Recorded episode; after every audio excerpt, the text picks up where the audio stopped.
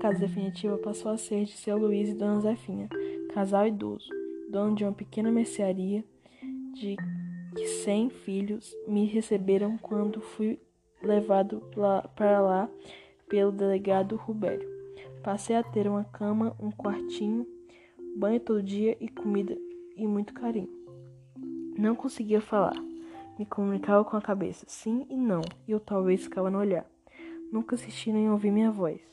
Nos primeiros dias fiquei quase todo o tempo deitado entre o sono, enquanto curavam as feridas do meu corpo.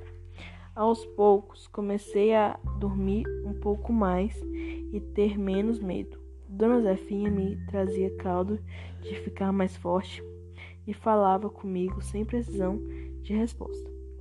Contava que a galinha estava cheia de pintinho, que o cachorro birosca ficava rodando, querendo ser meu amigo, tinha uma escola muito boa ali perto, que as crianças gostavam de ir lá estudar que eu ia ter um monte de amigos. E eu escutava aquela voz boa, de alguma forma me aquecia por dentro. O seu Luiz tinha um jeito bom igual ao dela, e me ajudava com seu sorriso e o seu Oi, meu rapaz, como está se passando hoje? Dona Zefinha um dia resolveu tocar na minha ferida. É, e com seu jeito de mãe, foi passando a mão pelos meus cabelos e começou a contar o seu sonho de menino e de que queria ser uma bailarina e usar sapatilhas cor-de-rosa, igual ela tinha visto na revista. Dançar na ponta do pé, rodar, rodar e todo momento mundo aplaudir.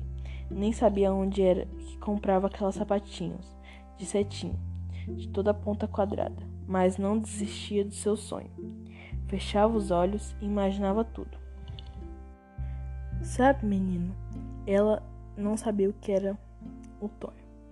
A cabeça da gente voa para onde a gente quer e deixa a gente ser tudo, tudo nesse mundo. E um direito que a gente nasce é que não pode deixar morrer.